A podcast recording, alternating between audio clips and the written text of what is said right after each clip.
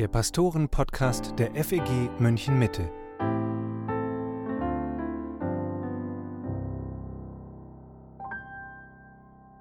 Hallo und herzlich willkommen zum Pastoren-Podcast.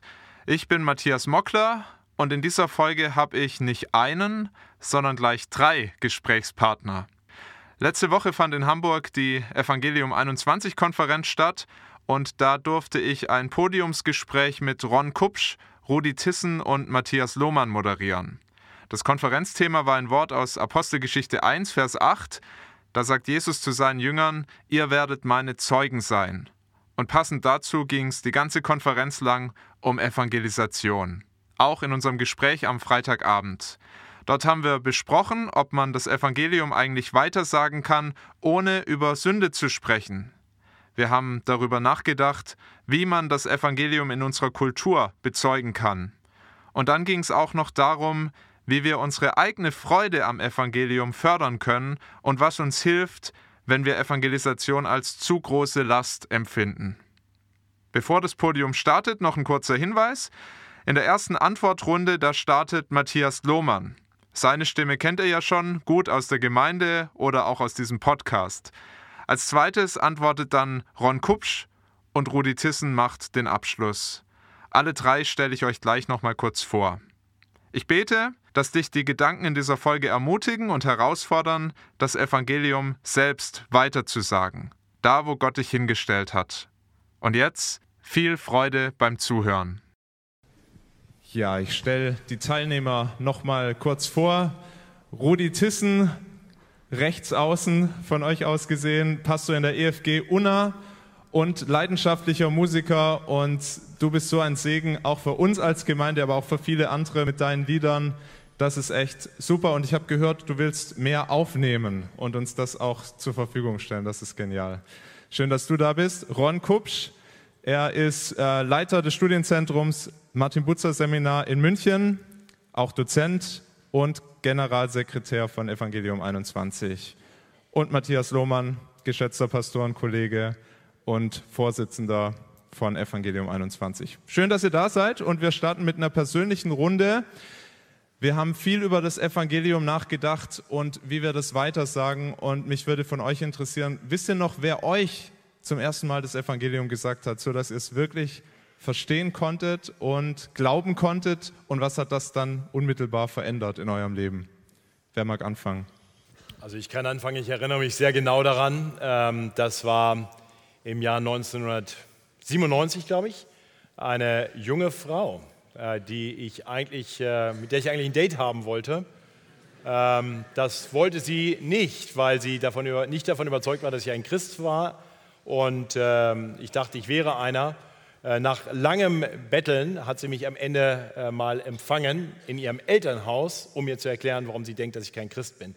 Ich hatte etwas andere Gedanken dabei, ähm, bin aber am Ende so nach Hause gefahren, dass ich angefangen habe zu ahnen, dass ich keine Ahnung davon habe, was es wirklich heißt, Christ zu sein. Äh, ich glaube, ich habe das Evangelium da noch nicht verstanden, aber das hat einen Prozess in Gang gesetzt, der ungefähr ein Jahr lang oder ein knappes Jahr lang ging, sodass ich am Ende dieses Prozesses auf aus Gottes guter Gnade heraus gläubig werden durfte. Dann mache ich mal weiter. Ähm, bei mir war es eine ältere Dame. Deine Mutter? Nein, nein. Ich bin total gottlos aufgewachsen. Ähm, südlich von Dresden im Elbsandsteingebirge, wunderschöne Gegend. Ich war als Kind einmal in einer Kirche, die war innen mit Holz ausgebaut zu Weihnachten. Da wurde ein Krippenspiel aufgeführt. Und der Hirte hat so hart mit dem Stab aufgeschlagen, dass ich völlig erschrocken bin und ich bin nie wieder in eine Kirche gegangen. Ich habe dann, ähm, oder wir als Familie haben dann einen Ausreiseantrag gestellt. Wir wollten äh, aus Sachsen in die Bundesrepublik. Und nach zwei Jahren Wartezeit durften wir dann auch ausreisen. Und eine Freundin unserer Familie, die ältere Dame, hat mir eine Bibel geschenkt. Luther Studienbibel 1912. Ich kannte keine Bibel bis dahin. Ich habe die mitgenommen und in Düsseldorf angefangen, Bibel zu lesen. Von vorne, könnt raten, wie weit ich gekommen bin. Dritte Buch Mose. Dann bin ich ins Neue Testament gewechselt und dort habe ich das Reden Gottes vernommen. Ich bin also durch das Lesen der Bibel zum Glauben gekommen. Es kam natürlich noch was dazu. Gott hat Leute in mein Leben gestellt, die für mich gebetet haben, die mir Dinge erklärt haben, wie das zu verstehen ist. Und dann habe ich mich bekehrt.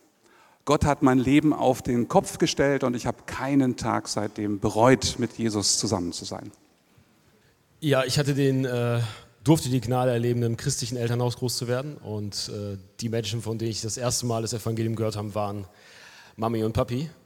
Ähm, und die, die, haben das öfter mir, mir erklärt. Und mein Vater war ein sehr treuer Bibelleser. Und ich habe meinen Vater tatsächlich jeden Abend bei uns im Wohnzimmer die Bibel lesen sehen. Und ich habe es einfach irgendwann nachgemacht. Und ich bin beim Bibellesen zum Glauben gekommen. Ja, also es ist ein Riesenzeugnis. Mein, ich habe einfach meinem Vater nachgemacht und Gott hat mein Vater, das Vorbild meines Vaters genutzt, um mir durch das Lesen der Bibel mein Herz zu öffnen. Im Alter von neun Jahren. Ähm, und diese Entscheidung habe ich auch nie bereut. Da war es der Vater, Max Stiles hat uns heute im Seminar beigebracht. Die, meistens ist es die Mama, die das weitergibt. Das sind die besten Evangelisten. Matthias, ich bin vor acht Jahren als Praktikant in die FEG München Mitte gekommen und das erste Buch, das du mir geschenkt hast und das du eigentlich, glaube ich, allen Praktikanten schenkst, sehr früh, war das Buch Was ist das Evangelium von Greg Gilbert. Kai Soltau hat das heute Morgen gezeigt. Danach war es sofort ausverkauft. Ich kann es jetzt nicht mehr hochhalten, möchte aber über ein Thema darin sprechen. Also er entfaltet ja das super, was das Evangelium ist. Er sagt aber, es gibt auch Ersatzevangelien und er nennt da auch verschiedene. Kannst du einfach mal so ein paar Ersatzevangelien benennen? Ja, ohne dass ich jetzt noch genau erinnere, was Greg Gilbert beschreibt, äh, gibt es sicherlich einige Ersatzevangelien, die gerade in dieser Zeit sehr prominent sind. Äh, was ich häufig höre in Kreisen, äh, in denen ich verkehre, ist, äh, dass das Evangelium die Botschaft vom Shalom Gottes ist. Ähm, das ist nicht ganz verkehrt. Der Shalom, der Friede Gottes, ist eine, eine großartige Nachricht, aber es wird dann oft so verstanden, dass wir quasi einfach in diesen Frieden hineinfinden müssen, also auf gut Deutsch, wir sollten uns gar nicht mehr so schuldig fühlen. Wir sollten uns einfach angenommen wissen, geliebt wissen und dann diesen inneren Frieden haben. Es ist also in gewisser Weise eine Art Selbsterlösung, die da äh, oft propagiert wird. Ein anderes Ersatzevangelium, was relativ häufig vorkommt, ist, ähm, dass Gott quasi uns einfach beschenken möchte. Er liebt uns und er will uns alle guten Dinge geben und deswegen das Reich Gottes wird dann hier auf Erden geholt es geht darum, dass wir reich sind, dass wir gesund sind, ähm, dass wir einfach die Erfüllung und Freude haben hier auf Erden, von der die Bibel tatsächlich sagt, dass wir sie erst in der Ewigkeit bei Gott finden werden. Und so wird also ein, eine falsche Hoffnung vermittelt. Äh, und was dabei jeweils komplett verloren geht, ist also eigentlich unsere Erlösungsbedürftigkeit, also äh, unsere Sünde und die Notwendigkeit des stellvertretenden Sühnetodes, von dem wir gerade so wunderbar gehört haben.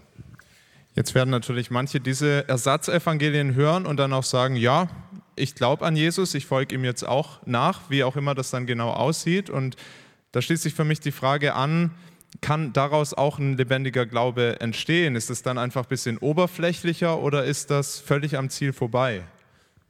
Also wenn es dabei bleibt, wenn das alles ist, was dann jemand glaubt, dann kann daraus keine wirkliche Beziehung mit Gott entstehen. Äh, ich hoffe, nach der Predigt, die wir gerade gehört haben, ist das völlig klar.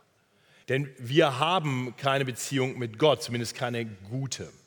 Äh, wir stehen unter Gottes gerechtem Zorn aufgrund unserer Sünde und wir brauchen Vergebung, äh, dringend Vergebung unserer Schuld. Und das heißt, nur durch den Glauben an unseren Retter und Herrn Jesus Christus können wir diese Vergebung empfangen. So, wie viel genau muss ich glauben, um gerettet zu sein? Das ist eine schwierige Frage. Und kann ich anfangen, erstmal bestimmte Dinge zu verstehen, die vielleicht nicht das Zentrum des Evangeliums sind, aber wahr sind und anfangen, ähm, eine Wertschätzung für Jesus zu haben und dann diesen Weg weiterzugehen und mehr und mehr zu verstehen und irgendwann das ganze Evangelium zu verstehen? Ja, natürlich ist das möglich. Das heißt, das kann dann so weitergehen und wachsen. Aber wir können nicht gerettet werden, davon bin ich überzeugt, wenn wir nicht verstehen, wovor wir gerettet werden müssen und wodurch wir gerettet werden und wohin wir gerettet werden. Chris Schmidt hat heute Morgen schon in seiner Predigt sehr deutlich gesagt, also wie wichtig das ist, dass wir auch über Sünde sprechen und auch den Menschen das sagen. Du hast Sünde, du brauchst Vergebung. Und Ron, da schließt sich für mich die Frage an, Also heute sagen viele, das kann man den Leuten heute gar nicht mehr sagen, weil Sünde, dieses ganze Konzept, auch das Konzept Schuld, das ist den Leuten heute unbekannt. Ich erinnere mich an eine große christliche Konferenz, wo ein Hauptredner gesagt hat, gerade junge Menschen, die fühlen keine Schuld, nicht gegenüber Menschen und erst recht nicht gegenüber Gott. Und er hat dann gesagt, naja, das ist halt eine Facette des Evangeliums. Lass uns nicht über Sünde reden, wir müssen andere Dinge betonen. Zum Beispiel, dass vor allem, dass Jesus uns die Scham nimmt. Er hat das getragen am Kreuz und, oder ist dafür eingetreten und jetzt können wir unsere Scham loswerden. Kann man das Evangelium weitergeben, ohne über Sünde zu sprechen? Ja, also einmal ein grundsätzliches Missverständnis. Äh, wenn wir in einer Welt leben würden, wo wir einander nur das zusprechen, was der andere hören möchte, dann kommen wir nicht weiter, dann haben wir Stillstand. Also das heißt, die Welt entwickelt sich, auch das Leben in der Schule entwickelt sich, wenn Lehrer Schüler herausfordern und ihnen etwas sagen, was Schüler noch nicht wissen. Jetzt zur Frage der Sünde. Also natürlich ist es richtig, dass wir auch über Scham reden. Die Bibel tut das auch. Ähm, zweite, äh, zweite Kapitel im Genesis, ähm, da lesen wir etwas sehr Entscheidendes über Scham und an vielen anderen Stellen. Aber ich glaube, dass wir heute mit dem Sündenbegriff und mit dem Sündenkonzept nichts mehr anfangen können, liegt vor allem daran, dass wir die Heiligkeit Gottes aus den Augen verloren haben. Und ich denke, dass äh, in der Diskussion, im Gespräch, dass es ein guter Weg ist, mal zu schauen, wie heilig Gott ist. Wenn im Alten Testament das Volk Israel mit Gott Gemeinschaft haben wollte, ging der, der Priester in den Tempel, in das Allerheiligste einmal im Jahr. Und es gibt außerbiblische Überlieferungen, da ist davon die Rede, dass man dem Hohepriester ein Seil umgebunden hat, weil man nicht wusste, ob er wieder rauskommt, weil Gott so heilig ist. Ich glaube, wir müssen darüber neu nachdenken. Wir haben das vor einigen Jahren hier auf der Konferenz gemacht. Und wir brauchen auch das Gesetz. Das heißt, in der Verkündigung ist äh, es wichtig, Gesetz und Evangelium zu verkündigen. Paulus, der ja nun wahrlich ein frommer Mensch war, beschreibt in Römer 7, dass er Erkenntnis der Sünde durch das Gesetz bekommen hat. Das deckt die Sünde in uns auf. Es lohnt sich zum Beispiel mal ein Studium der Bergpredigt zu machen und dann darüber nachzudenken, bin ich Sünder oder nicht. Ich denke, wo dieser Konferenzredner wirklich recht hatte, ist, dass sich natürlich Zeiten ändern und dass wir in unserer Zeit und in unserer Kultur vielleicht uns wirklich schwerer tun, das zu verstehen. Ich denke zum Beispiel an die Reformationszeit, wo ein Martin Luther und auch andere Reformatoren ganz andere Möglichkeiten hatten anzuknüpfen, weil sich das Volk in der Masse schon bewusst war, da ist ein Gott und weil auch die Sünde sehr präsent war, wenn ich an den Ablasshandel denke, es war halt keine gute Lösung, damit umzugehen, aber die Leute wussten, wir haben ein Problem und das muss gelöst werden. Und das ist heute anders. Hast du noch ein paar Tipps, außer auf Gottes Heiligkeit zu schauen, wie können wir Menschen helfen, heute überhaupt mal ins Nachdenken zu kommen darüber? Also in meiner Studienzeit war ein Buch sehr populär, das hieß Ethik ohne Gesetz. Äh, da wurde gesagt, es kommt darauf an, äh, den Menschen das zu geben, was sie brauchen, sie zu lieben und dann, äh, wird, dann tun wir den Willen Gottes, dann wird alles gut. Man nennt das auch Situationsethik. Das Interessante ist, dass dieses Konzept der Situationsethik zum Beispiel ein bestimmtes Verständnis von Liebe schon voraussetzt. Woher weiß ich denn, ob ich dem anderen etwas Gutes tue? Woher weiß ich denn, was böse ist? Unter der Voraussetzung, dass Gott nicht da ist, ist es sehr, sehr schwierig, eine objektive Norm für Gut und Böse zu begründen. Unter der Voraussetzung, dass Gott wirklich da ist, ist es vernünftig anzunehmen, dass er als unser Schöpfer auch Gesetzgeber ist und uns sagt, was gut und böse ist. Und wir brauchen diese Normen, um gesellschaftliches oder überhaupt zwischenmenschliches Leben vernünftig gestalten zu können, weil wir einander schuldig werden. Das gehört zur Alltagserfahrung. Also unter der Voraussetzung, dass Gott da ist, es ist völlig vernünftig zu glauben, dass er das Recht hat, in unser Leben zu sprechen, uns zu sagen, was wir zu tun haben, also uns in die Verantwortung zu nehmen. Habt ihr anderen da vielleicht noch ergänzende Ideen, wie kann man den Leuten helfen, über ihre Sündhaftigkeit erstmal nachzudenken? Ich habe äh, vor einiger Zeit mal, ich glaube so, der Mann zu meiner Rechten hat das, glaube ich, gepostet auf seinem Blog. ähm, auf dem Theoblog, sehr guter Blog übrigens, wer den noch nicht liest. Da ging es um, um einen Artikel von einer, glaube ich, ukrainischen ähm, Journalistin, die mit dem Anfang des Ukraine-Kriegs wieder angefangen hat, daran zu glauben, dass es einen Gott geben muss, der das Böse bestraft. Ich glaube, es geht uns manchmal einfach zu gut, dass wir das Sündenproblem psychologisieren und irgendwie in Richtung, wir, wir fühlen uns falsch, wir fühlen uns schlecht, aber dass da ein Gott ist, der sagt, du bist sündig und es gibt Dinge, die sind ultimativ böse und die verlangen Bestrafung. Menschen, die wirklich Leid erleben, haben, glaube ich, damit weniger ein Problem, das zu glauben. So. Ich glaube, wir haben auch grundsätzlich ein, ein defizitäres Sündenverständnis. Ich glaube, die Menschen kann man relativ schnell dahin bringen, dass sie erkennen, dass es Sünde gibt. Ähm, also wenn du, wenn du über Kindesmissbrauch redest oder brutalen Mord oder solche Dinge, dann werden Menschen allgemein anerkennen, das ist Sünde. Ähm, nur ist es populär geworden, selbst in christlichen Kreisen, Sünde so zu definieren, dass Sünde eigentlich nur das ist, was entweder dir oder anderen nicht gut tut. Aber wenn du und andere damit happy sind, dann ist es okay. Und das ist wieder genau der Punkt, den Ron schon gesagt hat. Das bedeutet, wir haben gar nicht mehr verstanden, dass es eben nicht nur Dinge gibt, die wir als richtig und falsch anerkennen, sondern dass es eben einen Gott gibt, der uns gemacht hat und dem gegenüber wir verantwortlich sind. Und ich glaube, mit der Gotteserkenntnis äh, hängt ganz viel hier zusammen. Das heißt, in einer gottlosen Welt werden wir Sünde falsch verstehen und dann werden wir auch die Erlösungsbedürftigkeit nicht verstehen. Äh, das heißt, wir, wir müssen wahrscheinlich auch wieder da, da anfangen, Gott wieder klar in den Blick zu bekommen. Das eine ist die Botschaft klar zu haben, das andere ist selber ergriffen davon zu sein. Das haben wir auf dieser Konferenz immer wieder gehört, wie wichtig das auch ist, nicht nur überzeugt zu sein, sondern auch überwältigt. So hat Daniel Knoll das gestern gesagt, fand ich sehr, ja, nochmal, hat mir sehr ins Herz gesprochen. Ähm, Rudi, du musst von Berufswegen als Pastor überwältigt sein von der Botschaft. Du musst sie immer weitergeben. Und ist vertraglich festgelegt, ja. Und, und doch ahne ich, dass es dir wie Daniel Knoll geht und auch wie mir geht. Äh, manchmal ist man nicht so überwältigt, wie man sein könnte und hat Durststrecken. Und es ist gar nicht so einfach, das Evangelium frisch und fröhlich und frei zu predigen. Und was machst du dann? Drei Dinge versuche ich zu machen. Das eine bei der Predigtvorbereitung. Also ich merke tatsächlich gerade bei den Predigten, wenn ich das pure Evangelium predigen darf, da wäre ich schon krass angefochten. So, ja, ähm, das weiß doch schon jeder ja, und, und so weiter.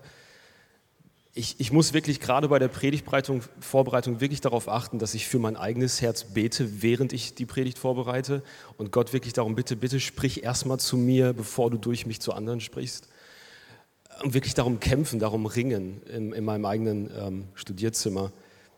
Das Zweite, was ich versuche, das ist einfach, weil ich, weil ich Musiker bin, ich versuche das Wort des Christus, das Evangelium durch Singen in meinem Herzen wohnen zu lassen. Ich äh, habe mir meine persönliche Alltagsliturgie so ein bisschen gebaut über Jahre. Äh, ich bin regelmäßig bei uns in der Gemeinde am Klavier.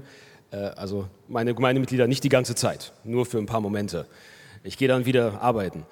Äh, aber ich versuche das Evangelium, ich versuche das Evangelium so in mein Herz reinzuholen, weil ich einfach merke, das Singen des Evangeliums verbindet die Wahrheit Gottes mit meinen Emotionen und das hilft mir. Und das Dritte sind die Sakramente. Das Abendmahl ist für mich ganz, ganz besonders. Ähm, dieser Satz, den ähm, im Heidelberger Katechismus, äh, Frage 75, wo da steht, dass so gewiss, wie ich sehe, dass das Brot gebrochen wird, so gewiss weiß ich, dass der Leib Christi für mich gebrochen wird, gebrochen wurde, das ergreift mich immer wieder und das sage ich mir zu. Und äh, so hilft es, also das hilft mir, um mein Herz fröhlich zu halten im Evangelium. Ja. Wie macht ihr anderen das? Vielleicht keine drei Punkte, aber noch ein Punkt, von dem nicht nur Pastoren profitieren, sondern alle. Wobei das Singen finde ich auch ganz wichtig. Das kann jeder, kann ein Evangeliumslied von Rudi Tissen oder ein anderes singen und sich neuen Mut zu singen und sich daran freuen. Ja, wenn ich das mache, funktioniert das nicht. Ähm ich, ich bin bekannt dafür in München, dass äh, ich laut und schrecklich singe. Mit wenn, voller Hingabe. Mit voller Hingabe, aber wenn ich das alleine mache und ohne Gemeinde, dann ist es meist nicht mehr erbaulich. Ähm, nein, Spaß beiseite. Ich, ich, muss sagen, was mir am meisten hilft, ist, dass ich mich regelmäßig ähm, darauf besinne, auch wenn ich singe, aber vor allem, wenn ich Gottes Wort lese, wo ich war. Wo ich war ohne Christus mir meine Verlorenheit vor Augen führe. Und ich muss sagen, Es gibt Phasen beim Predigtschreiben, wo ich Tränen in den Augen habe und die gibt es dann auch, wenn ich predige. Und ich hoffe, dass die Gemeinde merkt, dass das Evangelium, das mich gerettet hat, mich heute noch bewegt. Also ich kenne es nicht, dass ich Evangelium predige und das Gefühl habe, ich muss mich dafür entschuldigen. Ähm, manchmal denke ich, muss ich das andere jetzt auch noch predigen oder reicht das schon? und dann ist es vielleicht mal immer ein bisschen wenig. Aber dass diese Botschaft, immer wenn ich mich darauf besinne, wie verloren ich war, und weil ich später im Leben zum Glauben gekommen bin, kann ich mich gut daran erinnern, ähm, werde ich dankbar für meine Erlösung, äh, werde dankbar für meinen Retter. Und ähm, ich glaube, darauf muss ich mich immer wieder besinnen. Und wenn ich das nicht tue, dann werde ich kalt im Herz. Ja, wir haben hier über ähm, verschiedene Formen auch der Evangelisation gesprochen. Es gab mal eine Zeit, da hat man unter Evangelisation vor allem Billy Graham verstanden, später Ulrich Parzani. Heute ist man viel stärker bei der persönlichen Evangelisation. Auch das kam hier oft vor. Wie sagen wir das weiter in unseren Beziehungen? Welche Rolle spielt denn die Gemeinde aus eurer Sicht? Also genau, also wir, wir, versuchen schon die, die Verantwortung des einzelnen Christen immer wieder zu betonen, dass, dass Evangelisation die Aufgabe jedes Christen ist. Trotzdem überlegen wir als Gemeinde natürlich, wie wir unsere Stadt, unsere Umgebung erreichen können und wir versuchen zwei Dinge zu machen. Wir versuchen einzuladen und versuchen rauszugehen. Ähm, wir versuchen einzuladen zu ähm, Taufkursen oder Glaubensgrundkursen, wo wir die Basics des Glaubens durchgehen. Ähm, wir haben jetzt seit zwei Jahren so bei uns heißen sie Felsenmomente installiert bei uns in der Gemeinde. Da besprechen wir apologetische Fragestellungen, um zum einen Christen sprechfähig zu machen, aber zum anderen auch eine Plattform zu haben, wo nicht Christen Fragen stellen können. Äh, und zum anderen versuchen wir rauszugehen. Wir feiern äh, so zweimal im Jahr regelmäßig einen Gottesdienst bei uns im städtischen Kino und laden Menschen dorthin ein, um einfach in Kontakt zu kommen. Äh, wir haben Stadteinsätze, Buseinsätze in der Stadt, um, um einfach in Kontakt mit den Mitmenschen zu kommen, um zu sagen, hey, es gibt uns, äh, um sie dann einzuladen in den Gottesdienst. Und das sind so die, die Hauptzweige, die wir, die wir fahren. Matthias, was sagst du, wie fördert man als Gemeinde Evangelisation? Also zum einen ist mir ganz wichtig, dass jeden Sonntag bei uns das Evangelium verkündigt wird, weil das unseren Mitgliedern zeigt, wir müssen nicht warten, bis irgendeine besondere evangelistische Veranstaltung ist, dass ich mal Nicht-Christen einladen kann. Ich kann die jede Woche mitbringen und ich weiß, die werden das Evangelium hören. Ich bin mir nicht so sicher, dass große Event-Evangelisation heute weniger eine Rolle spielt. Ich glaube, dass in vielen Gemeinden man sich noch sehr darauf verlässt. Äh, und mir ist sehr wichtig, dass wir als Gemeinde wirklich diese, diese Kultur haben. Du bringst deine Leute mit, du bringst sie mit in die Gemeinde. Äh, sie erleben die Gemeinde, sie hören aber auch immer das Evangelium. Ähm, zum anderen glaube ich, dass diese Woche für Woche das Predigen des Evangeliums äh, oft auch in gleicher Form äh, einen gewissen Katecheseaspekt mit sich bringt. Das heißt, ich hoffe, dass die Gemeinde, wenn sie Woche für Woche das Evangelium hört, es mehr und mehr auch lernt und damit sprachfähig wird. Und ich glaube, so rüsten wir unsere Geschwister aus, um besser in der Lage sein, hinaus, zu sein, hinauszugehen. Wir laden die Gemeinde ein, wir machen Christian Entdeckenkurse, wo wir durchs Markus-Evangelium gehen. Und ich lade regelmäßig auch Gemeindemitglieder ein, mit dazuzukommen, auch Leute mit, mitzubringen. Aber ich denke auch immer, dass die, die da mit dabei sind, die Gemeindemitglieder, die dabei sind, auch dadurch zugerüstet werden, das selber noch mehr zu leben. Das heißt, der Kurs ist auch ein bisschen einerseits selber der Versuch, Leute damit zu erreichen und andererseits auch Zurüstung für unsere Geschwister in der Gemeinde. Also das sind ein paar Wege. Wir haben ein paar Geschwister, die treu vor unserem Gemeindehaus regelmäßig da stehen und äh, Leuten versuchen, vom Glauben weiterzusagen. Ich glaube, es ist ein gutes Trainingsfeld. Ich weiß gar nicht, wie effektiv das ist in, in dem konkreten Moment dort, aber ich glaube, es hilft Menschen, ihre, ihre Menschenfurcht zu überwinden und zu lernen, mit anderen ins Gespräch zu kommen über das Evangelium. Und ich glaube, das sind die Dinge, die, die sich als sehr wertvoll und hilfreich erwiesen haben. Ron, du zuckst nicht, aber ich habe sonst noch eine Frage für dich. Und zwar möchte ich noch auf ein Thema eingehen, das bestimmt auch manche bewegt auf dieser Konferenz evangelisieren, das kann einem schon auch ganz schön Druck machen, dass man das Gefühl hat, ich muss und jetzt habe ich schon wieder versagt und ich hatte wieder eine Möglichkeit mit dem Nachbar oder wieder eine Möglichkeit an Weihnachten in der Familie und ich habe versagt. Und dann höre ich Max Styles und er sagt, erzählt mir von Achill und er erzählt mir vom Schwiegervater seiner Tochter war das, glaube ich, und von den Iranern und die alle ähm, zum, zu Christus gefunden haben. Er sagt dann natürlich ganz demütig, ja, das meistens klappt das nicht, aber er hat halt eine Erfolgsgeschichte nach der anderen und das kann ja schon unter Druck setzen, wenn du das mhm. auf einer Konferenz hörst. Was sagst du denen, denen so ein bisschen eng ums Herz wird und die jetzt ja. ja so ein bisschen zusammenzucken und denken, wie wird das nächste Woche? Also, ich verstehe die Frage sehr gut. Erstens, es gibt einen Unterschied zwischen äh, Jesus nicht verleugnen und die Gabe eines Evangelisten zu haben. Epheser 4, Vers 11. Da wird vom Evangelisten äh, gesprochen. Also Christus verleugnen, das ist Unglaube. Äh, da braucht es Vergebung. Ähm, uns allen ist das schon passiert. Wir können damit zu Jesus kommen, das bekennen und äh, so wie Petrus auch neu entsendet werden. Ähm, nicht, jeder, nicht jedem fällt es leicht, ähm, mit, mit evangelistisch Leute in Gespräche zu verwickeln, aber ähm, wenn dir das schwerfällt, kann es ein erster Schritt sein, zum Beispiel eine Grillparty zu machen, äh, Leute einzuladen und auf die Grillparty auch Leute einzuladen, die die Gabe des, der Evangelisation haben, so dass sie eben dann, dann dort auch das Evangelium hören. Ich kenne Leute, denen fällt es schwer, persönlich im Gespräch Jesus zu bekennen, denen fällt es aber leichter, zum Beispiel schriftlich sich zu Jesus zu bekennen und sie betreiben Briefseelsorge oder evangelistische Briefseelsorge. Zweitens, ich glaube, dass man es lernen kann, evangelistisch Zeugnis zu geben und dass man da in kleinen Schritten Fortschritte machen kann. Also ich empfehle immer, sich ein Vorbild zu suchen in der Gemeinde. Es gibt in, also wir haben bei uns bei Evangelium 21 den Alex Reindl, den habt ihr schon kennengelernt.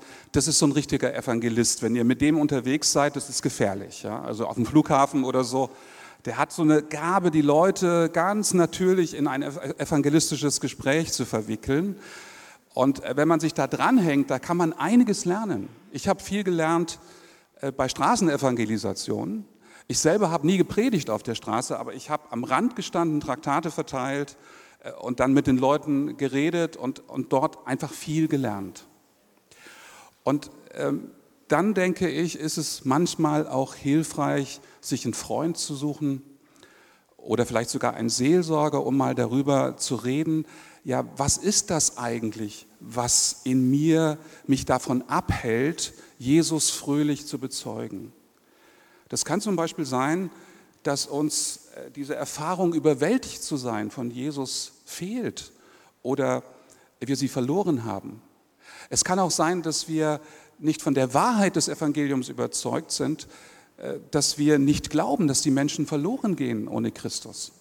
Und es kann auch sein, dass es eigene Ängste sind, die uns davon abhalten, Zeuge zu sein. Und Ängsten soll man in der Regel nicht nachgeben, man soll sich ihnen stellen. Und es ist hilfreich, das herauszufinden. Und äh, man kann dort Ängste überwinden. Zum Beispiel, indem man sagt, ja Jesus, ich, ich habe Angst in dieser Welt. Ich habe auch Angst, dich zu bezeugen. Aber du hast die Welt überwunden. Und bei dir bin ich geborgen und bei dir darf ich getrost sein. Hilf mir Stück zu Stück zu wachsen in diesem Zeugnisdienst. Das ist ein guter Schlusspunkt. Ich würde uns jetzt einladen, dass wir genau so beten, für uns vielleicht, vielleicht auch für andere, wenn wir sagen, eigentlich fällt es mir ganz leicht gerade, ich bin überwältigt, ich kann das gut bezeugen, ähm, dass wir einen kurzen Moment still werden, so wie gestern, für uns ins Gebet gehen, vor Gott kommen und das würde ich dann abschließen mit einem Gebet. Vater im Himmel, wir sind dir so von Herzen dankbar, dass du dich über uns erbarmt hast und dass Jesus gekommen ist, um uns zu retten, um uns zu erlösen. Mark hat uns das heute so eindringlich und eindrücklich nochmal vor Augen gestellt. Was Jesus für uns getan hat, hat uns gerettet vor dem gerechten Gericht, vor deinem Zorn, hat uns zum Leben gebracht. Wir sind frei, erkauft, geliebt. Und ich möchte für jeden von uns beten, dass du unsere Herzen wirklich erfüllst von dieser Wahrheit und dass es überfließt, dass aus einem vollen Herzen ja uns auch der Mund übergeht und wir das weitersagen, da wo du uns hinstellst. Zu deiner Ehre und zum Segen für diese Welt, die dich so dringend braucht. Wir loben und preisen dich für das Evangelium. Amen. Das war der Pastoren-Podcast für heute. Wenn du ihn noch nicht abonniert hast, dann mach das doch gern. Das geht zum Beispiel ganz einfach bei Spotify. Wir freuen uns auch, wenn du den Podcast bewertest und uns auf diese Weise Feedback gibst. Für eine ausführlichere Rückmeldung kannst du uns auch gern per E-Mail kontaktieren. Unsere Mailadresse lautet pastoren-podcast.fegmm.de und du findest sie auch nochmal in der Podcast-Beschreibung. Wir hören uns nächsten Samstag wieder, wenn du magst. Bis dahin, danke, dass du zugehört hast und Gottes Segen.